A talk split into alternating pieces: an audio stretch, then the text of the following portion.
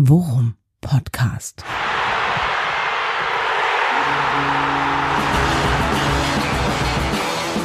Alles rund um Werder. Mit Jan Siegert und Thomas Kuhlmann.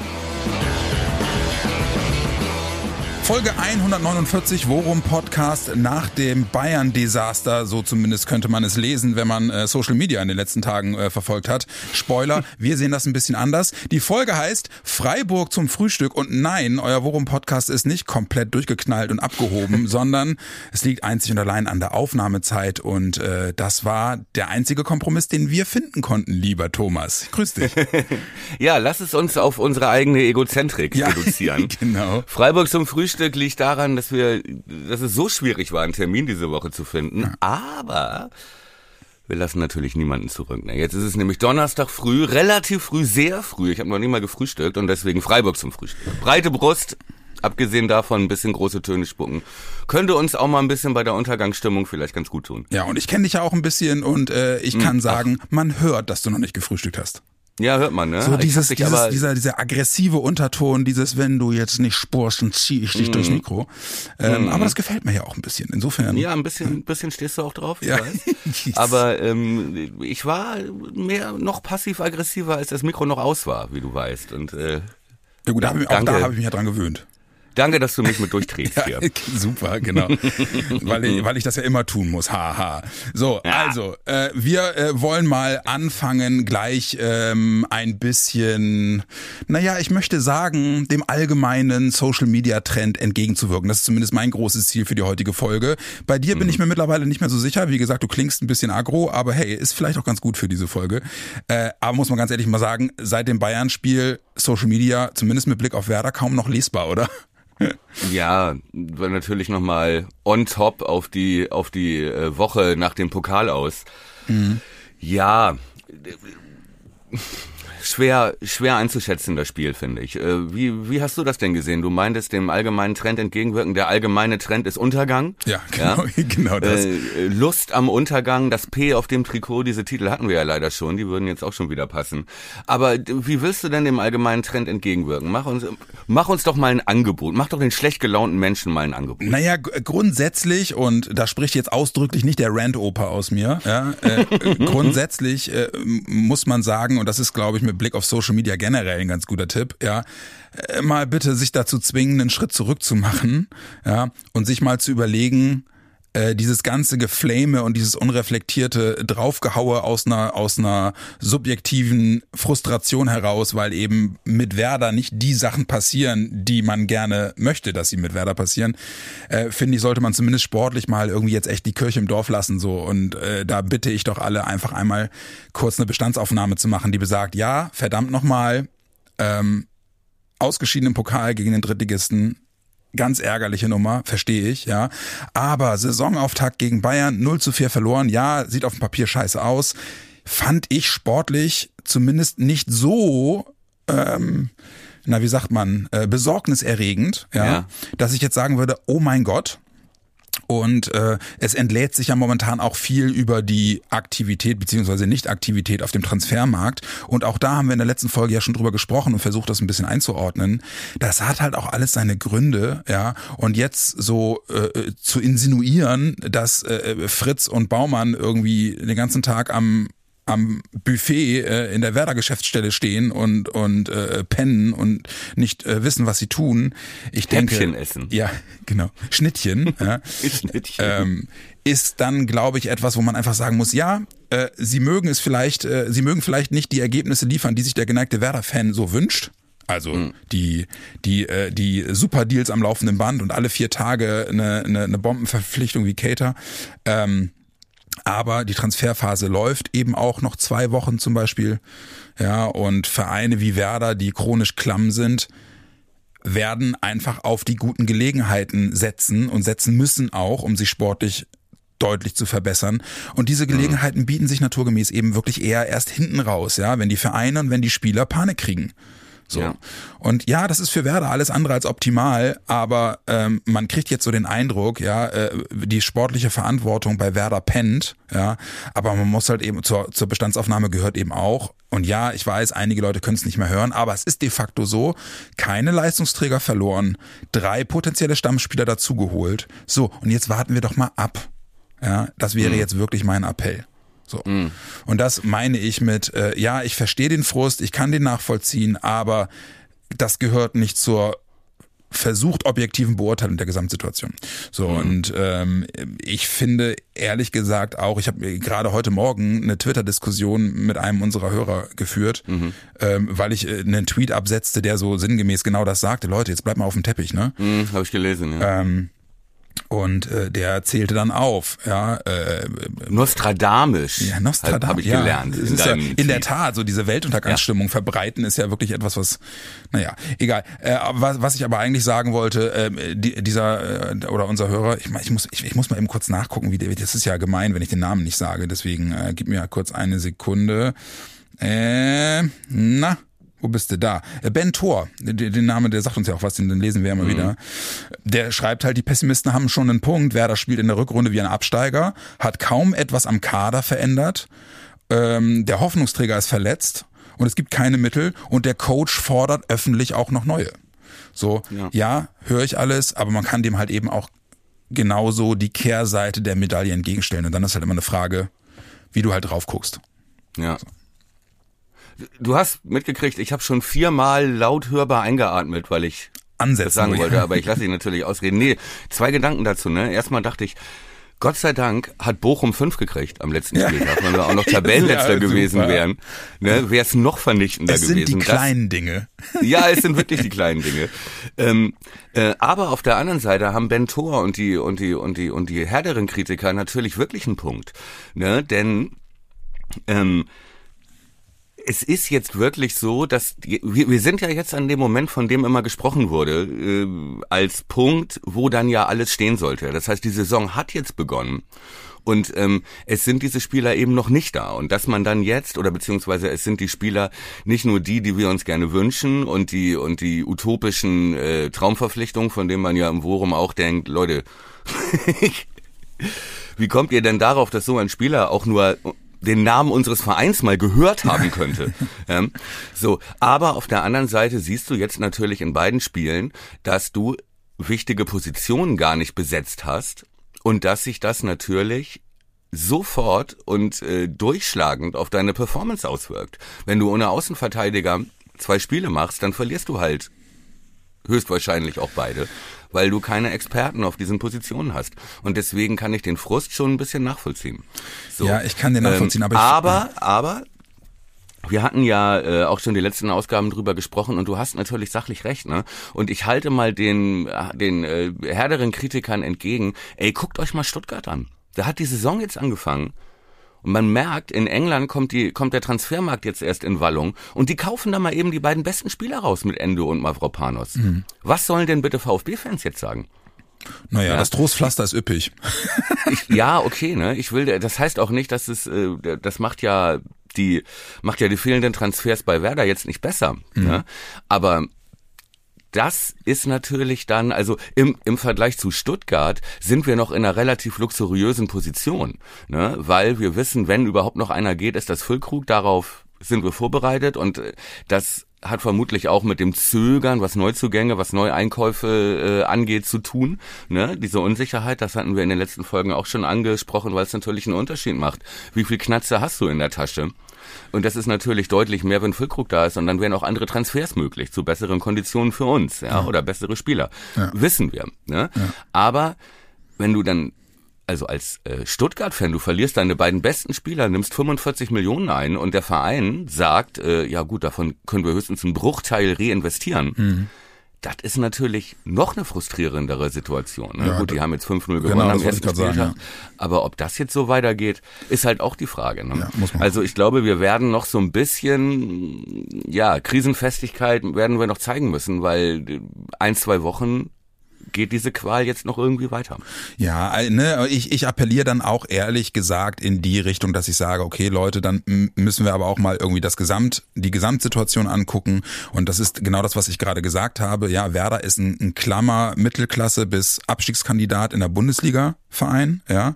Und wir sind noch kein Mittelklasseverein. Ja, das, okay, das ich, ich sag jetzt mal etattechnisch sind wir zumindest nicht mehr in den, unter den letzten dreien. Ja. Okay. So, ja sondern, gut, weil Darmstadt und Heidenheim aufgestiegen sind. Ja gut, aber Bochum ist ja auch noch da und so. Egal, okay. du weißt, was ich sagen will. Ja.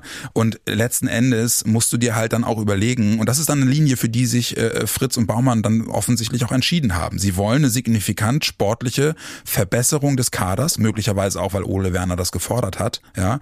Und während andere Vereine in der Lage sind, beispielsweise auch durch Transfers wie der VfB Stuttgart, ja, also Großtransfers in der auf der Abgangsseite, dann halt eben auch diese Schritte kontinuierlich kontinuierlicher und konsequenter umzusetzen, ist Werder ein Verein, der auf die Transfererlöse angewiesen ist. Diese kommen nicht und gleichzeitig ist das Ziel, eine sportliche Verbesserung im Kader herzustellen und dann musst du dich für eine Linie entscheiden und die eine, es sind, es sind dann zwei Linien, die wahrscheinlich zur Debatte stehen. Die eine ist, wir warten und, und hoffen, dass wir, dass wir einen wirklich guten Spieler noch als Schnäppchen hinten raus bekommen oder du machst halt die Safe Bet und holst dann einen Spieler, der vielleicht eine, eine Wundertüte ist oder der, der eben nicht dieses Level hat, das du eigentlich anstrebst. Dafür hast mhm. du ihn dann aber. So. Und mhm. welchen Weg gehst du jetzt? Ja, plusterst ja. du deinen Kader auf mit Spielern, wo du dir nicht zu 100 Prozent überzeugt bist, ob die ja. wirklich eine Hilfe sind? Ja. Also das wäre dann so Kategorie, ich sag mal, den Stuttgart geholt hat, Mittel steht. Ja, ja? genau ist für mich so ein klassischer. Spieler, den kannst du holen, den kannst du früh kriegen, der kostet nicht viel Geld, aber ja. bringt er dich sportlich entscheidend weiter? Vermutlich nicht. Genau, ja. genau das. Genau das meine ich. Ne? Und ähm, natürlich sage ich jetzt nicht, äh, lass die doch einfach mal machen, weil ich muss dir auch ganz ehrlich sagen, in der Außendarstellung finde ich dann den Umgang mit dem Verkauf von Lee Buchanan genauso, hä, was machen die da? Weil sie halt sagen, wir verkaufen nur Spieler, wenn wir einen Ersatz an der Angel haben und seit vier Wochen mhm. passiert nichts, obwohl Lee Buchanan weg ist. So, ja. ne? Ja, Gut, vielleicht hatten sie Ballo Touré war ja an der Angel sozusagen, aber der, ich sag mal, zappelt halt noch, ne? Wie wir Hobbyfischer. Ja, und da greift dann wahrscheinlich das, was du gerade gesagt hast, ne? Sie haben wahrscheinlich damit gerechnet, dass auf der Abgangsseite deutlich mehr passiert bei Werder ja, und das und das tut sich jetzt nicht. Das mag ja alles sein, so, ne?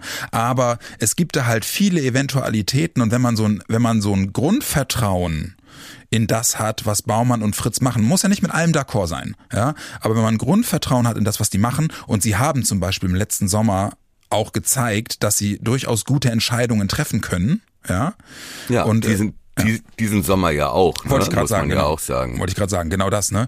Ähm, dann sollte man äh, dann am Ende vielleicht mal Bilanz ziehen. Ja, wohl wissend, wohl wissend, dass es jetzt, dass die Saison jetzt beginnt und wir den Kader nicht dort haben, wo wir ihn wollen und Ole Werner ihn auch nicht dort hat, wo er ihn will.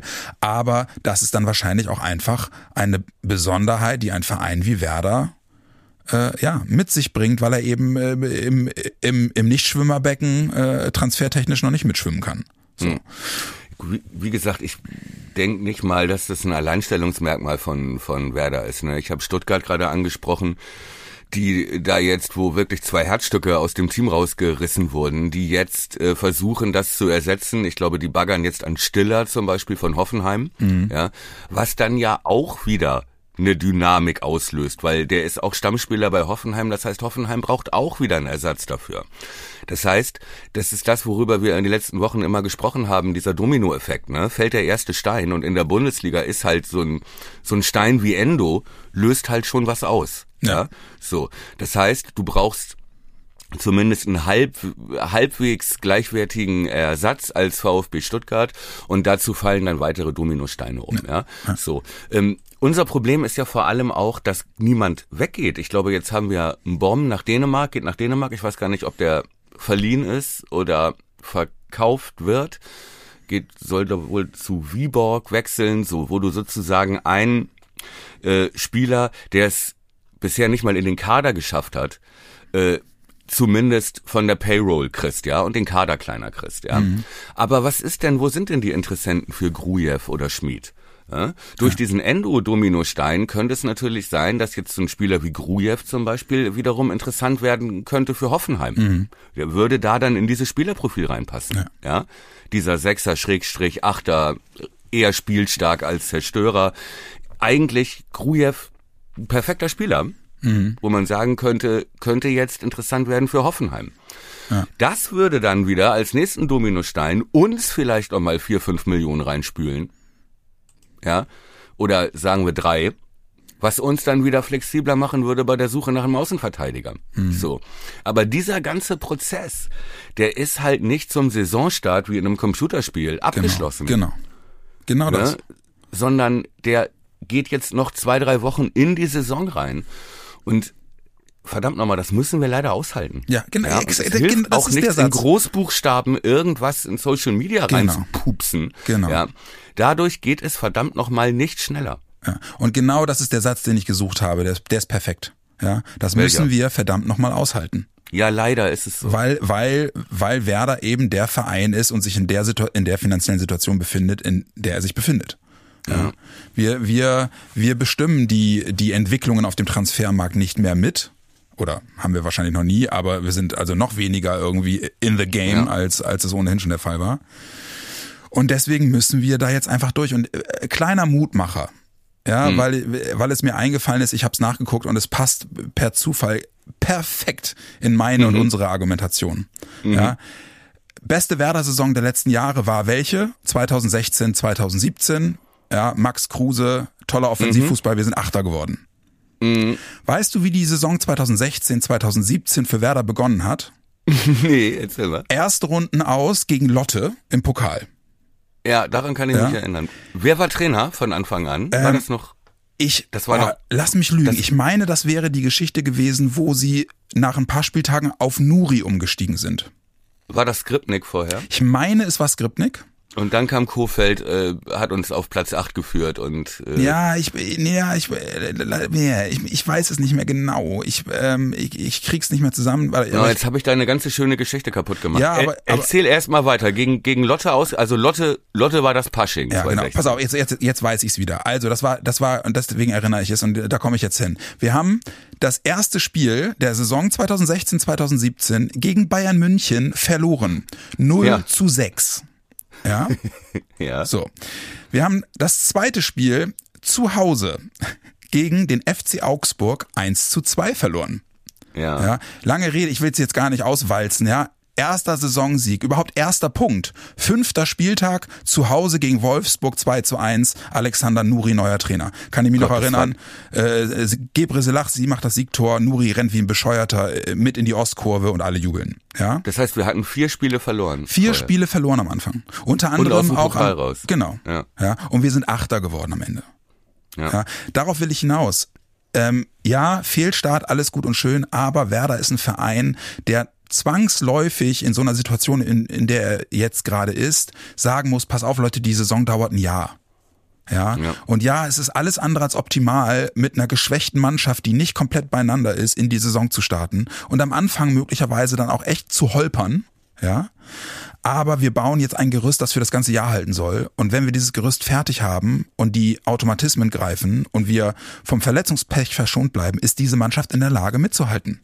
Sehe ich ganz genauso. So. Und darauf will ich halt hinaus, weißt du? Also Leute, Piano, ja, klar, es ist jetzt gerade echt nervig und einige Punkte sind wirklich frustrierend, aber am Ende kackt die Ente. So. Ja. Und, und, und deswegen, äh, deswegen. Wäre auch ein ähm, schöner Folgentitel gewesen. Ja. ich habe jetzt auch Steine, ich habe jetzt auch, stimmt, stimmt. Äh, Ich habe jetzt auch Steine im Magen so, aber ne, das wird schon noch so. Das, Und jetzt kommen wir aber an einen Punkt, bei dem habe ich viel mehr Angst. Und das ist, dass ich mir momentan echt gerade so ein bisschen Sorge um die Stimmung in der Mannschaft mache. Und das kann ich schwer einschätzen, weil das ist so ein, das ist so ein weiches Kriterium, was irgendwie immer so dahin meandert und was halt eben ganz leicht irgendwie auch kippen kann. Und da kannst du dir halt kein wirkliches Bild machen, wenn du nicht, wenn du nicht in der Gemeinschaft drin bist und irgendwie ein Feeling dafür hast, wie die Leute miteinander sind. Man hört jetzt immer nur so, die Stimmung in der Kabine ist ein bisschen komisch und äh, die, die, die sind, die verstehen sich nicht mehr so gut, wie das noch vor ein paar Monaten der Fall war und so. Sagt und da, wer? ich habe es jetzt beispielsweise gerade von Björn Knips gehört, äh, in der neuen Folge eingedeicht, irgendwie, der erzählte das. Ähm, und ehrlicherweise ist das auch der Au Eindruck, der ja nach außen entsteht. Ja, also Füllkrug zählt die Abwehrspieler an nach dem Spiel in Köln, Ja. was er in der Ja. Vergangenheit auch jetzt nicht so straight gemacht hat. Ja, Ole Werner Ja. stellt sich hin und kritisiert mehr oder weniger offen die, die Kaderpolitik der sportlichen Leitung. Ja, Ja. müssen wir nachher auch nochmal Fritz, drüber reden. Finde ich Fritz auch zählt komisch. Friedel an Genau. nach diesem äh, amateurhaften Verteidigungs, Genau. nach dieser Verteidigungsparodie im Pokal vor dem dritten Tor. Und Gru Gruev wird rasiert ohne Not irgendwie, äh, ähm, äh, ohne dass man jetzt in der Öffentlichkeit klar mal gesagt bekommt, woran das eigentlich wirklich lag. Naja gut, er ist einfach zu schlecht. Ne? ja gut.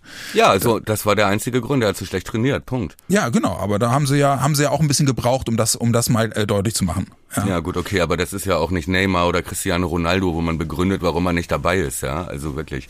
Gut, haben wir uns letztes Mal schon drüber Ja, aufgeregt. genau. Aber ähm, ja, stimme ich dir zu. Ich stelle mal eine ketzerische Frage. Liegt es vielleicht auch daran, am Verhalten der Werder-Fans, an diesem Genöle und Gemotze und frustriertem Untergangsszenarien, Szenarien, die da verbreitet werden? Trägt das vielleicht auch, wird das, landet das auch in der Kabine?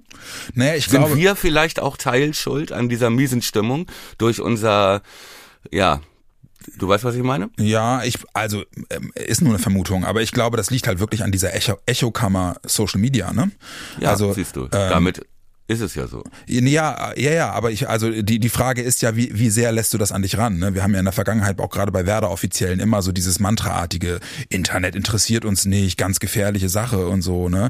Aber, und das ist dann ja der springende Punkt, wenn zum Beispiel auch die Werder-Medien, und man muss leider mittlerweile wirklich sagen, das einzige Medium, was noch relativ nahe Werder-Berichterstattung macht, also wirklich auch nah dran Werder-Berichterstattung macht, ist ja momentan die Deichstube. Ja, und das sind äh, Leute, die sich gleichzeitig, wo die Berichtenden der Deichstube, die sich halt auch sehr stark einbringen in Fan-Diskussionen oder eben generell in Social Media, was halt eben auch einfach Teil ihres Produktes ist, sag ich jetzt mal. Und dann werden natürlich zwangsweise auch diese lauten Stimmen der Werder-Fans deutlich mehr in das eingebunden, was die journalistisch machen. Ja? Ja. Und dadurch kommt natürlich dann auch in den Pressekonferenzen ein, Ja. eine, was ja okay ist, was ich ja okay finde, wenn, wenn Journalisten die Stimmung in der in der Fanbubble an die Offiziellen herantragen, ja. Aber so bekommen die dann natürlich auch einen Eindruck davon, wie die Stimmung äh, in Social Media ist. Und dann ist natürlich einfach auch die Frage, wie sehr Fan ist der Journalist, der die Fragen stellt, ja. Und davon hängt dann natürlich auch ab, äh, was für eine, was für einen, was für einen Einschlag hat diese, haben die Fragen, die die stellen, ne? Also, Ja, und wenn du bedenkst, dass wir ja immer ein Club waren, der halt auch ähm, sehr eng war mit den Fans, ja, und der in den ganzen Abstiegskämpfen im Aufstiegsjahr getragen wurde von der Stimmung in der Stadt, von der Unterstützung der Leute, ja, vom vom Glaube, von der Hoffnung, von der Liebe zu Werder Bremen. Und äh, wenn du siehst dann, und wie du richtig sagst, dass dann halt auch weiter transportiert wird über Artikel, Pressekonferenzen, Social Media Posts und so, ähm, dass dann bei den Verantwortlichen und auch in der Mannschaft äh, so ein krasser Stimmungswechsel ankommt. Ja, also als sei jetzt, äh, ne, haben wir drüber gesprochen, also aus dieser bedingungslosen Unterstützung und dieser Liebe zum Verein dieses Genöle und Gemotze nur noch ankommt. Und ja, klar, dass dann die Verantwortlichen und auch die Mannschaft natürlich äh, mit Unverständnis reagieren und denken, Alter, wir haben ersten Spieltag. Ja. Was wollt ihr eigentlich? Ja. Wir sind Aufsteiger. Ja. So, ne? na gut, sitzt ja nicht Ähm, mehr, aber. Deswegen vielleicht auch nochmal der Appell, dass da dieses, ja, wie soll ich sagen, dieses Gemotze über, in Anführungszeichen, Luxusprobleme, die jeder andere Verein auch hat, äh, da zu so einer persönlichen Vendetta in Social Media Tweets genutzt wird, dass das Auswirkungen hat und dass das in einer kleinen Fanbubble und in einer kleinen Fußball-Community, wie es in Bremen ist, ähm, natürlich dann auch negativ ankommt und äh, vielleicht auch dann ja, Spieler vielleicht diese 5% Vertrauen spüren, die sie, dass sie gebraucht haben, dann vielleicht nicht mehr haben, dann macht das vielleicht auch einen Unterschied. Also, ja. Naja, weißt du, und, und, und äh, es, das, das, das beinhaltet ja nicht, dass dezidiertere Kritik nicht auch äh, geäußert werden sollte, ne? Aber du, Nö, ich bin, ich wir bin auch. genau. Und ich bin halt komplett bei dir, wenn es dann um dieses unreflektierte Gehate geht und da sind ja teilweise dann auch eher oder wie es halt in Social Media so ist, immer auch total viel unter der Gürtellinie Scheiß dabei, so, ne? Ja. Und der der ist dann halt auch etwas, was was einfach glaube ich äh, ja, ja, was die ja, was die Stimmung vergiftet, ist jetzt so ein bisschen, ist jetzt sehr melodramatisch, ne? Aber was wenigstens immer so ein kleiner Stachel im, im Fleisch ist. Und ja. was man natürlich auch, äh, ein Aspekt, den man dann auf jeden Fall beachten muss, ist halt eben dann, und das wissen wir nicht, was passiert halt auch im Team. Ne? Du weißt ja, wie das ist. Auf zwischenmenschlicher Ebene kann, keine Ahnung, ne? Dann hab halt eine Fraktion in der Kabine, die sich jetzt nicht mehr wertgeschätzt fühlt, ja, Anführungszeichen. Mhm. Aber so, also ich könnte mir das zum Beispiel vorstellen, so, so jemand wie Schmied, äh, ist ja jemand, der jetzt so mehr oder weniger auch so ein bisschen rausgedrängt wird. Ne? Mit, mit den Neuverpflichtungen, die sie haben, mit der Art und Weise, wie Ole Werner das jetzt auch spielen will, so. Ähm, und ich könnte mir vorstellen, dass, dass da halt eben jetzt an der einen oder anderen Stelle Frust aufkommt. Mhm. So. Und da musst du, glaube ich, total aufpassen und gut darin sein, das auch intern aufzufangen und zu kommunizieren. Und da habe ich jetzt so, habe ich jetzt so manchmal gedacht, kann Ole Werner das? Also ohne es zu wissen, ne? Aber ich, mhm. ich frage mich, ob er das, ob er das kann. Ähm, und ich habe bei ihm so ein bisschen den Eindruck, auch mit Blick auf die Art und Weise, wie er, wie er beispielsweise auch sein Abschied von der Profimannschaft in Kiel passiert ist, dass er da möglicherweise so ein bisschen ja, vielleicht tue ich ihm Unrecht, ne? aber so mein Gefühl, äh, so ein bisschen auch dünnhäutig ist und da vielleicht in der Krisenkommunikation noch nicht so so gut ist, sowohl intern als auch extern, dass er da ähm, immer einen souveränen Eindruck macht. Ja, das mag sein. Und trotzdem kam ja auch das Gerücht auf, er würde, er über, würde überlegen, hinzuschmeißen, weil die Transfers nicht kommen. Also wirklich so ein Bullshit. Ja. Ne, wenn du, wenn du das als Bundesliga-Trainer machst, ja, ja, das heißt, wenn du äh, eine Situation, die normal ist in deiner Branche, ja, ja, dass du eben zum Saisonstart nicht 26 Weltklasse-Spieler in deinem Kader hast als. Werder Bremen. Wenn du das wirklich nehmen würdest, als Grund hinzuschmeißen, dann kriegst du ja nie wieder einen Job im professionellen Fußball, weil es ja in jedem Verein gleich ist. Aber ist in deinen Augen seine Kritik berechtigt? Weil er äußert ja Kritik. Natürlich ist seine Kritik berechtigt. Ja, so. Und natürlich, er ist ja nicht der erste Trainer, der das gesagt hat. Das hast du in jeder Saison von Dutzenden Vereinen, Trainern, die sagen, ja, wir haben doch nicht alle Spieler zusammen. Mhm. So. Völlig überhitzte Diskussion meiner Meinung nach und ähm, Nein, ich glaube auch, dass sich das beruhigen wird. Wir haben ja auch die letzten Folgen schon gesagt, ich hatte ja auch in meiner Saisonprognose gesagt, dieses Mal wird's andersrum. Ja, dieses Mal wird die Hinrunde die schlechtere werden. Ja, mhm. wir haben letztes Jahr davon profitiert. Wir hatten den Vorteil, alle anderen Vereine waren in unserer Situation. Denk mal, letztes Jahr haben wir, sind wir gestartet gegen Wolfsburg und gegen Stuttgart, zweimal zwei zu zwei. Ja, mhm. wir haben mitgehalten und gut gespielt. Unser Vorteil war, wir hatten unser Team zusammen, weil wir geschlossen aus der zweiten Liga ja. kamen. Ja. Und es Baumann und Fritz gelungen ist, sowohl nach dem Abstieg als auch am Aufstieg alle Spieler zu halten. Ja, so, und davon haben wir profitiert die ersten Spieltage, weil nämlich alle anderen Bundesligisten, gegen die wir gespielt haben, wie Wolfsburg, Stuttgart, waren noch im Umbruch und waren in der Situation, wie wer da jetzt im zweiten Bundesliga-Jahr, nämlich, dass man noch nicht den kompletten Kader und noch nicht alle Spieler zusammen hatte. Ja, mhm. so. Diesen Vorteil haben wir jetzt nicht mehr. Ja, genau. Ne? Den haben jetzt Darmstadt und Heidenheim. Ja. So ob die, ob da dann die spielerische, die Qualität reicht, um auch so zu starten wie Werder Bremen letztes Jahr, mhm. lasse ich mal dahingestellt. Ja. Bisher sieht's nicht so aus. Ja. Ich sagen, ja. Aber davon haben wir profitiert letztes Jahr. Davon können wir dieses Jahr nicht mehr profitieren. Ja. So, und deswegen glaube ich, genau wie du sagst, die Rückrunde könnte besser werden, weil dann eben äh, alle Spieler da sind, äh, alle die äh, Idee des Trainers im Kopf haben und sich ein Team gebildet hat um eine Spielidee mhm. rum.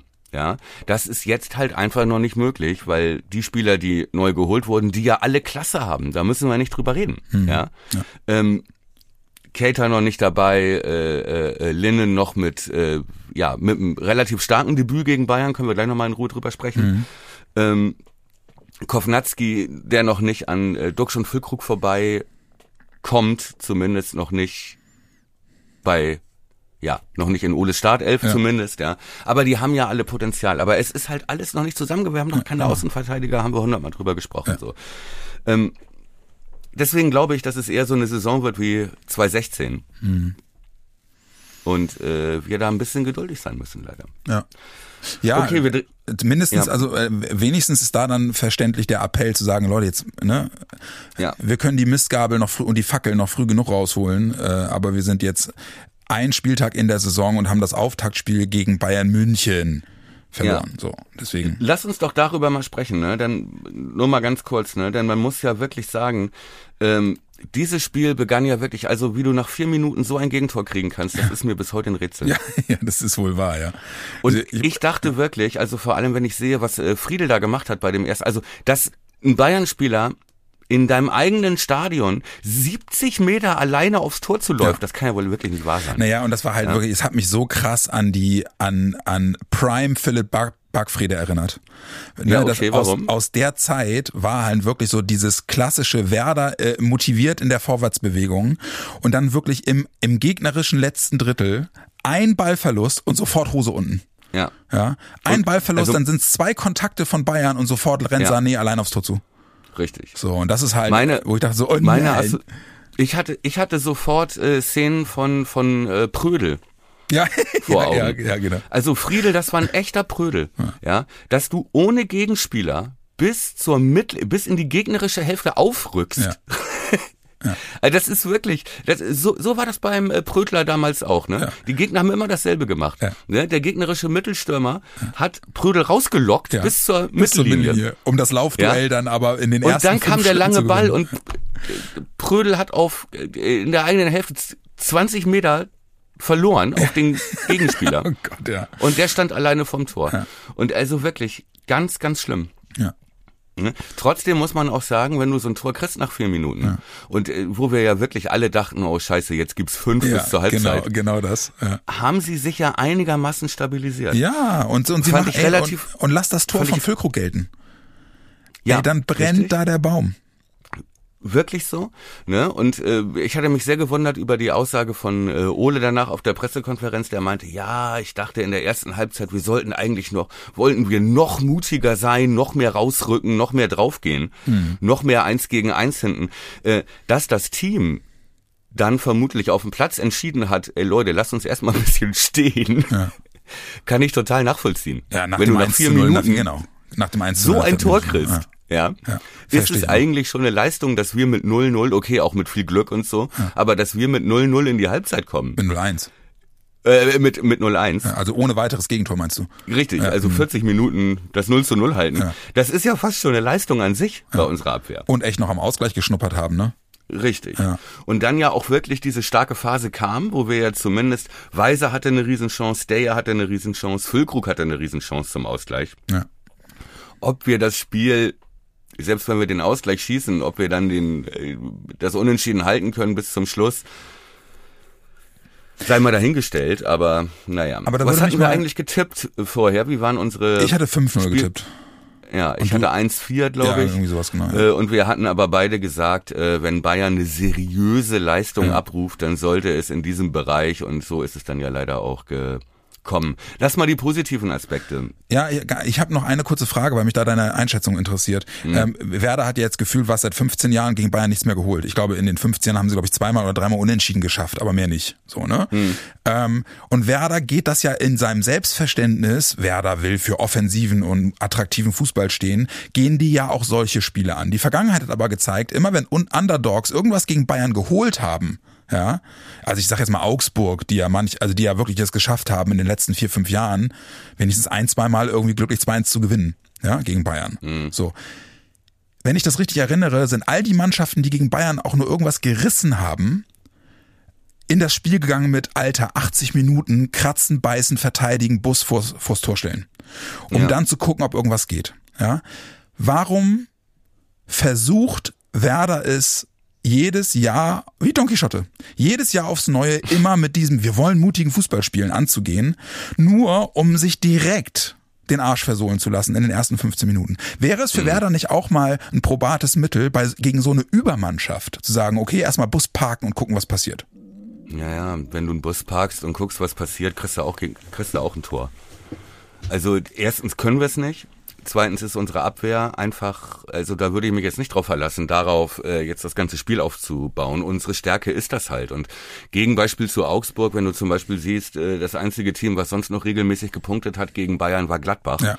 Und das nie und das immer mit Offensivfußball. Ja, aber auch mit höherer Qualität, ne? Ja, na klar.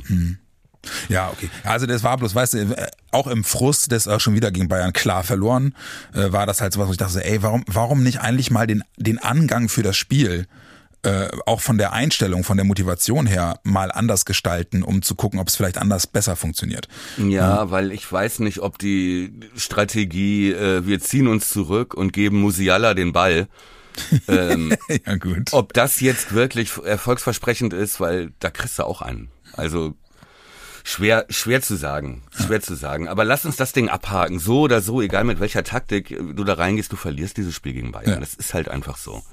Ne? Wie hat dir Lennon gefallen?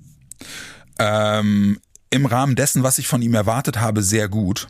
Er hat mir Ja. sogar an einigen Punkten, hat er mich sogar sehr überrascht. Also ich meine zu erinnern, dass er ein, zwei richtig starke Diagonalverlagerungen drin hatte, wo wir irgendwie äh, in der in der letzten Folge, als wir über seinen Transfer gesprochen hatten, Sex and the City, haha, ähm, w- äh, wo wir noch gesagt haben, ja, also laut den Experten ist das eine seiner großen Schwächen, ne? Diese Spielverlagerung über lange Distanz und diagonal und so, äh, hat er zwei, drei, zwei, drei gute Szenen, wenn ich das richtig erinnere, drin gehabt. Aber vor allem halt äh, genau das, was wir auch äh, aus der aus den Experteneinschätzungen zitiert hatten, diese Antizipationsfähigkeit, ne? Also Ball klauen, äh, Passwege erahnen und zustellen und so. Da fand ich ihn super, ja. Und und und man muss ja auch sehen, der ist irgendwie seit zwei zu dem Zeitpunkt seit zwei Wochen im Team gewesen. Es war sein erster Startelf-Einsatz.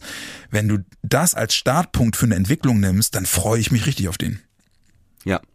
Ich hatte nämlich auch einen ganz guten Eindruck. Ne? Wie gesagt, es war sein erstes Spiel, er war noch nicht äh, ganz in die Abläufe eingebunden, aber was er da gespielt hat, war mindestens solide bis gut. Fand ich auch, äh, ich habe danach gelesen, eine Passquote 100 Prozent, Ja. wo er selber meinte, hm, eigentlich zu hoch, weil das aussagt, dass äh, ich eigentlich nur Sicherheitspässe Ja. gespielt habe. Ja. Ähm, ich kannte, ich könnte noch viel mehr riskieren in meinem Spiel. Ich glaube, der hat aber eine ganz Ähm, schlimme Zweikampfquote gehabt, oder? Für einen defensiven Mittelfeldspieler. Ich glaube nur 46 Prozent oder so. Müsste ich jetzt lügen. Aber ich meine, dass gut. die Zweikampfquote nicht so gut war. Okay, das ist natürlich auch dann äh, gemessen daran, dass da Goretzka und Musiala auf ihn Ja, zuliefen. genau. Ja. ähm, es sind 46 Prozent auch zu verschmerzen. Aber ich fand zumindest das Debüt gut. Ich fand ähm, äh, ja im Prinzip nochmal zum Thema Transferpolitik, dass da schon zu erkennen war, dass sie den richtigen Mann für unser Spielsystem geholt haben. Und wo Ja, ich auch genau. das Gefühl hatte, ähm, das wird jetzt nicht sein bestes Spiel bleiben in dieser Saison, dieser Auftritt gegen Bayern, sondern ich glaube wirklich, der kann uns wirklich weiterhelfen. Gerade mal nachgeguckt, Zweikampfquote 30 Prozent. Ja, okay. Aber wieder, also ne, Laufleistung gut, hat glaube ich 70 Minuten gespielt, dafür hat er irgendwie äh, mehr als acht Kilometer ab, abgespult. ja. Ähm, ja, Passquote 100 Prozent, wie du sagtest. Ja, ich, also ich, ich glaube, dass wir mit unserer Einschätzung, dass der uns wirklich noch gefallen wird und Spaß machen wird, dass wir da nicht falsch liegen und ähm, nicht auszudenken, wenn der dann halt eben um sich herum auch nochmal mehr fußballerisches Selbstverständnis hat. Ich, also ich, ich bin ja mal wirklich so gespannt, dass wenn, wenn Cater da ist, ne? Wie Ja. das dann aussieht. Und vielleicht noch ein Satz zum Bayern-Spiel, dann können wir es auch abhaken, finde ich. Ne? Eigentlich war das ja bis zur 90. Minute 0-2, was ja, Ja, in Ordnung genau, war. genau. Und dass du dann natürlich, wenn du Leute wie Opitz und Berkey außen bringst, ja. dass du dann natürlich hinten offen bist wie ein Scheuntor. Und Bayern wechselt Ersatzspieler ein, die alle heiß sind und sich zeigen wollen. Ja. ähm, dass du dann noch zwei kriegst, okay, geschenkt. Und wenn du siehst, wo zum Beispiel Berkey steht beim 0-3, also am gegnerischen 16er, ja, so, ja, es ist halt ein Konterstürmer und kein Außenverteidiger. Ne? Bin sehr gespannt, wie äh, das jetzt in Freiburg gelöst werden wird, weil ähm, auch da vermutlich natürlich ein Weiser noch nicht 90 Minuten durchspielen kann. Äh, auch der ja viel gemacht hat in der ersten Halbzeit, muss man ja sagen. Ja. Viel probiert hat, äh, aus einer langen Verletzung kommt, äh, dass der dann irgendwann runter muss, klar, genau. Und das sind dann halt wirklich die Momente, ja, wie was äh, Ole Werner ja auch schon in der Rückrunde letzte Saison sagte, sobald ich aus meiner ersten Elf Leute rausnehmen muss und aus dem hinteren Bereich des Kaders Leute reinbringen muss, fällt die Qualität auf unteres Zweitliganiveau. Das ist halt einfach so. Ja. Ja. So, mit einem Berkey und einem Opitz kannst du in der Bundesliga außen nicht spielen. Das geht nicht. Zumindest, ja, zumindest nicht über, über einen langen Ne? Zeitraum. Und das sagt Ole dann auch im Interview und sagt, ja, der Kader ist noch nicht komplett. Es sind noch, ne, ich habe noch nicht alle Positionen. Ich habe gefühlt 47 Sechser, aber keinen einzigen Außenverteidiger. So und diese Erklärung, das finde ich noch eine Erklärung im Rahmen die völlig in Ordnung ist und die noch nichts mit Gemotze oder kack den Vorstand an oder ne? Also wenn das keine Begründung ist, warum denn 04? Ja, ja. Ne? Ja, Weil ich einen Nachwuchsflügelstürmer links und einen schottischen Zweitligastürmer rechts In der Verteidigung aufstelle. in der Verteidigung hab Ja. Und die bringen Mattes Tell und ne? Ja. Leimer. Ja. Ne? Also ich hatte ausgerechnet, ich glaube, es wurde, Bayern hat fünfmal gewechselt und es kam mehr Marktwert von der Bank als unser gesamter Kader. Aber wert ist er, ja klar. Also ja, das bitte. ist so, ja, das stimmt schon. Das stimmt schon. Wie machen wir es gegen Freiburg, mein Lieber? Ja, ich, also, ähm, ich habe mir jetzt äh, zumindest die ganzen Zusammenfassungen von Freiburg äh, oder von Freiburg in Hoffenheim mal angeguckt. Und da kriegen wir es natürlich offensiv, äh, das weißt du ja, kriegen wir es offensiv einfach auch wieder wirklich mit einer, mit einer krassen Qualität zu tun. Ja, aber anders, ne? Ja, ja, ja, ja, anders auf jeden Fall. Und äh, Spoiler, ähm, also die sind defensiv halt anfällig, ne? Das hat man gegen Freiburg? Hoffenheim, ja. Das hat man gegen Hoffenheim total gut gesehen, fand ich. Ja, Erzähl, ich bin jetzt, äh, Freiburg-Hoffenheim habe ich mir jetzt, glaube ich, nur die Ausschnitte angeguckt. ja ich habe auch nur mehrere Zusammenfassungen gesehen, aber zumindest, wenn man sich anguckt, was für Chancen äh, Hoffenheim hatte und wie die entstanden sind ähm, und wie dann auch das Tor fällt, beispielsweise von Hoffenheim, dann merkt man schon, dass das zuordnungstechnisch noch nicht so hundertprozentig passt. War zumindest Okay. mein Eindruck bei Freiburg. Ich hab's nicht mehr vor Augen. Erklär mal. Also du, du meinst äh, defensiv anfällig, wie das Gegentor fällt und so. Ja. Ähm, hast du da praktisch ein Muster erkannt, wie man die ins Schwimmen bringen kann? Ja, na ja, also Muster erkannt, da- das würde ja implizieren, dass ich äh, taktisch äh, ähm, in irgendeiner Form äh, Strukturen erkenne und äh, weiß, wie man wie man Teams anpackt. Aber Boah, ich zumindest, sag mal so, du hast mir ja schon ein paar Mal zugehört. ja, aber zumindest in den einzelnen Situationen war es für mich deutlich erkennbar, dass gerade wenn die, wenn wenn äh, wenn Hoffenheim über die Außen kommt und den und Ja. den Ball strukturiert in die Mitte bringt, also das klassische runter zur Grundlinie zurücklegen und so, dass die Zuordnung äh, in solchen Situationen ganz oft nicht passte, ja, und äh, die Tore in der Regel von Spielern oder die großen Chancen äh, in der Regel von Spielern aufs Tor gebracht werden, die komplett freistehen. Ja, also das eben, das meine ich mit Zuordnung passt nicht. Ja, hinzu Ja. kommt, hinzu kommt, dass äh, Hoffenheim große Chancen ähm, äh, nach äh, Standards hat. Ja, das Tor Okay. von von Kabak fällt nach einem Standard. Ja, und äh, ähm, fällt so, dass der, dass das Kopfballduell in der Mitte unentschieden ausgeht quasi, also der Ball sozusagen im 16er runterfällt, weil das Kopfballduell äh, ja, unentschieden ausgeht. Und Kabak steht halt komplett frei und muss aus acht Metern nur einschieben. So, ne? Ja. Und das meine ich halt mit, ähm, wenn die, wenn die packbar sind, dann glaube ich, erkannt zu haben, dass das in erster Linie defensiv geht, weil sie halt, äh, das hat man gegen Hoffenheim auch gesehen, den Fokus momentan stark auf ihre Offensivkraft legen und die, die haben sie ja. So. Ja. Ist jetzt natürlich eine missliche Situation, weil eine starke Offensive auf eine schwache Defensive trifft und eine schwache Offensive auf eine schwache äh, Defensive, mehr oder Ja. weniger.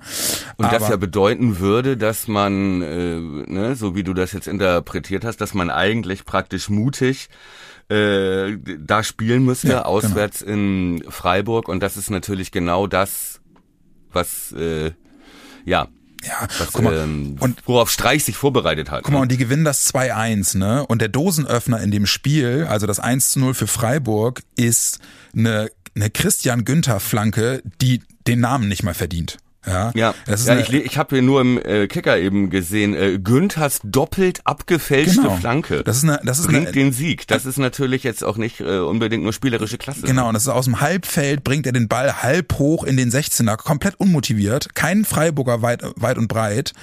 Und dann äh, stümpern sich, ich glaube, also auf jeden Fall äh, äh, Schalai, also der der Abwehrschalai von Hoffenheim, Mhm. äh, also berühren den Ball. Ich glaube äh, ähm, Brooks und spielt Brooks bei Hoffenheim? Habe ich, den- Ja, hab ich den ja, Namen? ja. Brooks und Brooks und, und Schalai berühren den Ball halt direkt hintereinander weg. Baumann keine Chance. Ja. ja so und und äh, so so äh, kommt quasi Freiburg auf die Siegerstraße und ja, sie haben dann wirklich noch große Chancen, ne? Und und äh, der Freiburger Schalai macht macht dann macht ein schönes Tor zum 2 zu 0. Okay, ne? Aber da ist halt auch noch so ein bisschen so ein bisschen Sand im Getriebe und chancenlos sind wir da glaube ich nicht, aber es braucht halt eben dann auch auf Werder Seite eine große Leistungssteigerung mhm. und äh, da bin ich noch skeptisch, ob wir die hinbekommen. Also Fakt ist, Freiburg geht als klarer Favorit in dieses Spiel, sind sie mittlerweile gegenüber Werder auch egal, wie die Konstellation ist. Mhm. Aber ich glaube, dass da einfach eine Qualität auf uns zukommt, die wo die Chance größer ist, dass man denen mal einem guten Tag auf Augenhöhe begegnen kann. So. Ja.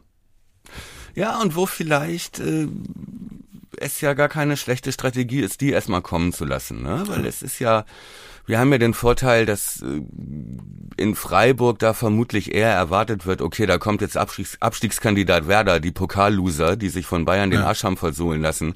Für jeden Freiburg-Fan ist es ein Pflichtsieg. Ja, genau. Also ein Pflichtsieg. Da ja. sind wir auf dem Level wie Bochum und Darmstadt, mhm. aus deren Sicht. Ne? Und das kann natürlich für uns schon ein Vorteil sein. Ja. Ne? Für mich größter Unsicherheitsfaktor von Freiburg im Spiel in Hoffenheim war in der Tat auch Atubolu, also der neue mhm. Keeper. Äh, er hat viel Bälle prallen lassen, äh, ja. die haben sich ein Gegentor gefangen, was dann äh, Kramaric weggepfiffen wurde wegen Abseits. Richtig. Aber da ist, also da ist, da ist eine Chance da und ich glaube halt einfach, äh, dass Werder darf nicht den Fehler machen. Also Werder muss mutig spielen. Ja, so, und okay. wenn Werder es schafft, mutig zu spielen, glaube ich, dann gibt es so einen krassen offenen Schlagabtausch. Ja. So, und dann geht, geht das irgendwie 3-3 aus oder so. Aber ja, muss, muss uns auch klar sein, Werder, Werder braucht ein anderes Selbstverständnis als in den ersten beiden Spielen. Bin ich mal gespannt. Okay. Also mit Atubolu im Tor, der noch ein bisschen zittrig ist, das ist ja dieses angebliche Megatalent, ne? Ja. U21-Torwart ähm, hatte ich auch gesehen und gelesen, dass der einige Unsicherheiten hatte, würde ich echt sagen, Duxi zweite Reihe. Ja, genau. Genau, ne? Also mehr trauen. Das, macht Werder ja in der Regel nicht so gerne und nicht so viel. Aber mhm. vielleicht ist das mal ein probates Mittel, auch um, äh, auch um, um den zu stressen, dauerhaft. Ne? Weil das ja. ist ja eine Sache. Also wenn du den Torwart von Anfang an nicht in Ruhe lässt, dann, und das weiß ich aus eigener Erfahrung, dann, ja. äh, äh, wenn, wenn der am Anfang ein, zwei unsichere Situationen hat und du ihn dann weiter beschäftigst, kommt der, oder ist es deutlich schwieriger für den in so einen Flow zu kommen, dass der alles, alles wegfängt. Ja. So, und deswegen, ja, ja, und das dann so, wenn dann so diese Stimmung aufkommt wie bei uns früher mit Pascal Borel oder Wiedwald oder ja. so, ne, wo dann der Rückpass kommt und das ganze Stadion so. Ja. Oh, oh, oh, oh, und für mich halt eben auch ein ja. Punkt, wo, wo wir wieder beim Thema Standards sind. Ne? Den musst du mhm. bedrängen bei Ecken und Freistößen. Und da ist Füllkrug ja. halt Gold wert. Ne? Immer ja, dran. und da sind wir ja auch gut, auch mit genau. so Leuten wie äh, äh, Pieper oder so, ne, die halt genau. halt kopfballstark sind. Genau. Und deswegen ähm, äh, ja, also chancenlos nicht, aber wir müssen uns klar steigern. Ähm, ja. Und auf der anderen Seite hast du dann natürlich, äh, läufst du halt eben oder musst du dich halt eben offensiv oder beziehungsweise wir müssen uns defensiv mit Leuten auseinandersetzen wie Grifo, äh, Schalai, äh, Gregoritsch. Ja, ja, also das ist schon, das sieht teilweise auch spielerisch schon echt gut aus bei denen offensiv. Ja, und die sind komplett eingespielt. Ja, ne? genau. Also wenn du dir die Aufstellung anguckst, äh, so viel zum Thema äh, äh Neuverpflichtungen und so, äh, das ist komplett die Elf aus dem letzten Jahr. Ja. Bei Freiburg, ne? Die sind halt mega eingespielt und genau da das ist halt wirklich so, wo die, ich auch die größte Gefahr sehe, ist halt unsere rechte Abwehrseite mal wieder, ne? Weil das ist die Seite, über die Grifo kommt, mhm. ne? Auf die sich Höhler gerne fallen lässt, so. Ja. Und ähm, das wird mit Sicherheit die Seite sein, wo äh, äh Streich ansetzen wird, ne? Ja. Da eine Überzahl zu schaffen. Weiser zu überlaufen und, und äh, da den RIV unter Druck zu setzen, wer immer das sein wird. Ich tippe mal auf Pieper. Ähm, ja, kannst du dich an das Spiel letzte Saison erinnern in Freiburg? Äh, ja, das war, glaube ich, ein relativ unspektakuläres 2 zu 0, oder? Friedel rote Karte nach 15 ja, Minuten. genau. Haben wir 2-0 verloren, nie eine Chance gehabt, ne? Hm? Haben wir 2-0 verloren und nie eine Chance gehabt, oder? Nie eine Chance. Ja. Nach dem 0-2 war klar und ja. dann, ne? Ja. war das so, als hätte man sich mit so einem Nicht-Angriffspakt geeinigt, komm, ihr gewinnt 2-0. Ja. Ne, bitte, bitte verhaut uns nicht und ähm, wir ich bin mal sehr gespannt, gar nicht mehr ein Tor zu schießen. Ich bin mal sehr gespannt, was die Rückkehr von Stark machen wird. Ja, Weil der war aus, Pri aus privaten Gründen, die wurden auch nicht weiter läutert, Ja. berechtigterweise und äh, werden wir auch noch gar nicht erst drüber spekulieren, Nee. war der gegen Bayern nicht im Kader. Genau. Ich fand sogar Velkovic hat dafür ja gespielt, ne? Also die erste Halbzeit, die ersten 70 Minuten hat er ja auch Kane eigentlich ganz gut im Griff gehabt. Ne? Von Kane kam nicht allzu viel. Außer der Assist zum 1-0. Ja, okay, ne? Der aber, wie gesagt, Ja, Kane Äh, hat sich viel fallen lassen, ne? Also, aus einer, ja. Aus einer Fehlerkette. Aber gut, okay. Ja. Wollen wir nicht mehr, nicht ja, mehr nachhaken. deswegen meine, ne, deswegen meine Vermutung. Also Stark, der ja sich irgendwie so mehr oder weniger auch zum heimlichen Abwehrchef hochgearbeitet hat in der letzten Saison Ja. und dieses Selbstverständnis, glaube ich, sicherlich auch noch hat. Äh, ähm, ich glaube, dass das auch nochmal eine andere Stabilität geben wird. So, Ja. aber äh, gucken wir gleich auch nochmal in, in Rate die Aufstellung drauf. Ähm, Ja, wie gesagt, ich mein mein Problem ist wirklich, also wovor wem ich am meisten Angst habe, es tut mir leid, es ist Friedel. Schon Ende der letzten Saison und Anfang dieser Saison. Ich glaube also, ja nicht, dass er spielen wird. ich also wenn es nach Leistung geht, darf er nicht spielen. Ja, und ich, ich, Ich sag dir ganz ehrlich, und wenn wir einen vernünftigen linken Verteidiger hätten, ja, also einen Außenbahnspieler auf links, dann, dann schon mal gar nicht. Aber den haben wir ja leider nicht. So. Ich glaube, ich würde lieber Jung auf, äh, in der Dreierkette hinten sehen als Linksfuß, wenn wir einen vernünftigen Außenspieler hätten auf der Bahn. Solange wir den nicht haben, muss Friedel spielen. Naja, aber ich, also nur weil er Linksfuß ist, das finde ich ist nicht, ist kein Kriterium, wo man äh, zwingend drauf pochen müsste. Also ich, Also ich mu- muss ehrlich sagen, der macht mir Angst, der Mann, der macht mir echt Angst. Und ich weiß nicht, ob der. ja, aber dann machen wir jetzt Rate das- die Aufstellung, weil ich will, ich will sagen, ich will sagen, äh, mein Hot Take will ich verbreiten, der besagt nämlich, dass Friedel nicht spielen wird. Okay, ja, dann lass uns das machen. Ich habe auch nicht mehr allzu viel Zeit, ich muss gleich arbeiten. Ja, Ja, okay. Und äh, ich habe ja auch immer noch nicht gefrühstückt, wie man an meiner schlechten Laune merkt. Ja, du hast aber jetzt, so, zumindest zeitweise hast du es vergessen, das habe ich gemerkt in der Folge. Ja, aber du hast auch ein bisschen meine kleine grün-weiße Seele gestreichelt. Ja, das ist äh, Dito. Äh, pass auf. Ja. Rate die Aufstellung geht bei mir relativ schnell. Ich glaube wirklich, dass er Friedel dieses Mal nicht spielen lassen wird. Ähm, weil Okay. auch die Leistungen fand ich gegen Bayern, da er hat zwar ein, die ein oder andere gute Zweikampfsituation gehabt, aber taktisch Ja. und stellungsspieltechnisch war das, wie du sagtest, fand ich auch ein absoluter Albtraum. Deswegen würde ich mir wünschen, dass Werner da konsequent ist und dann wäre meine meine Innenverteidigung äh, stark Pipa Velkovic. Ähm, Weiser. Wer, wer, wer und dann Velkovic äh, als LIV. Ja, wobei er hat das letztes Jahr ja auch gerne gemacht, dass Velkovic diese, diesen zentralen Part gespielt hat. Und dann hat er stark diese halblinke Sache, äh, halblinke Sache spielen lassen. Da würde ich mich nicht darauf festlegen wollen. Ich hätte ein besseres Gefühl, wenn Stark in der Zentrale spielte und Velkovic diesen linken Part übernähme. Ähm, außen äh, Jung und Weiser gibt's glaube ich, keine Überraschungen. Nee. Ähm, Linen, Wer? entgegen des Kickers bin ich mir relativ sicher, dass Linen spielt auf der Ja, 6. bin ich mir auch ziemlich sicher, ja. Und ich glaube,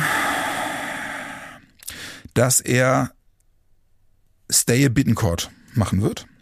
Wieder, ja. Ja, Obwohl Bittencourt auch, ne, ja. Durchwachsene Leistung gebracht. Fand ich auch. Aber ich glaube, dass er das machen wird.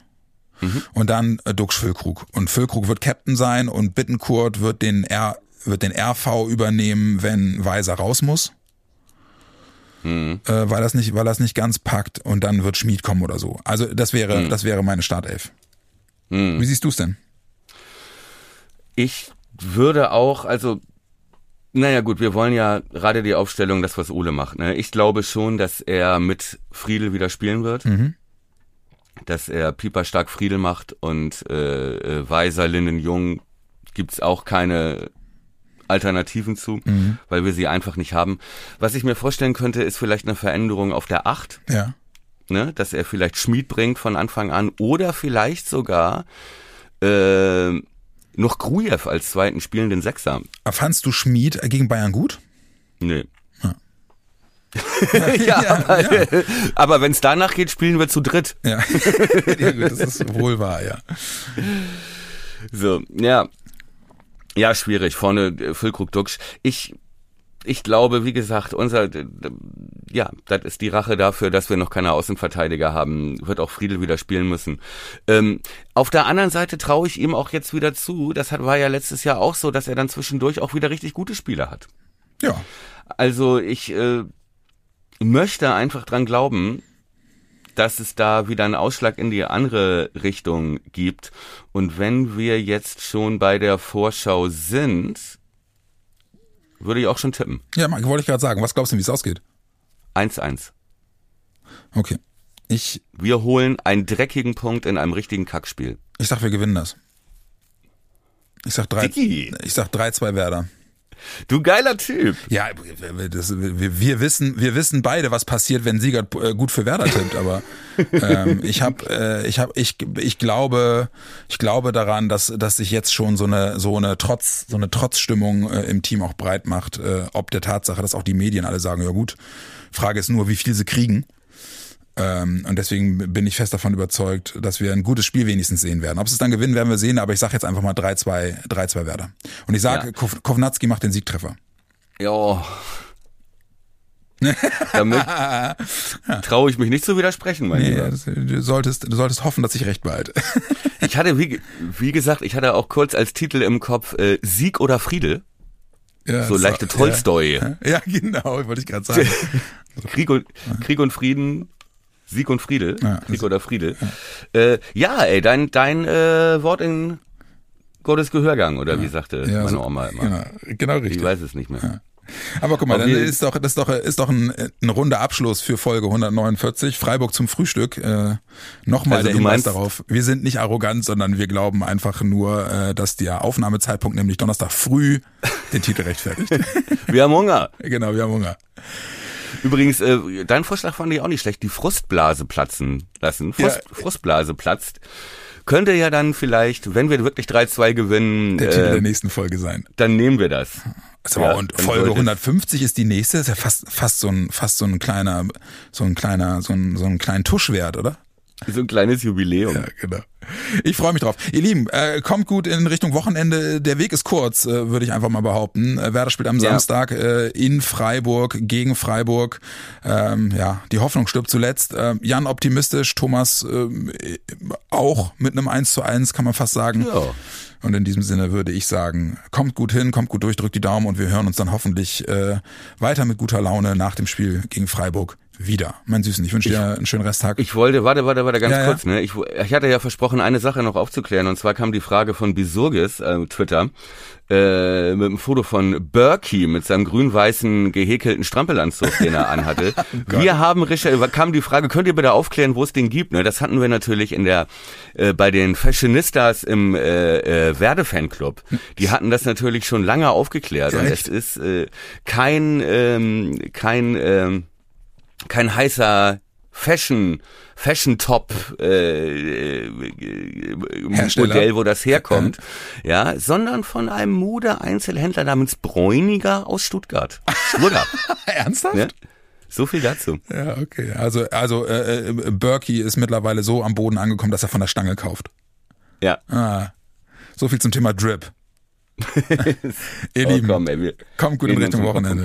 Ja, genau. Also, macht's gut, ihr Süßen, und äh, wir hören uns wieder. Und äh, dir, mein Freund, schöne Resttage. Wir schnacken äh, auch mit Blick aufs Spiel. Haut rein. Frustblase geplatzt. Mir geht's schon besser. Ja, auch. Also, bis dann. Ciao. Bis dann. Ciao.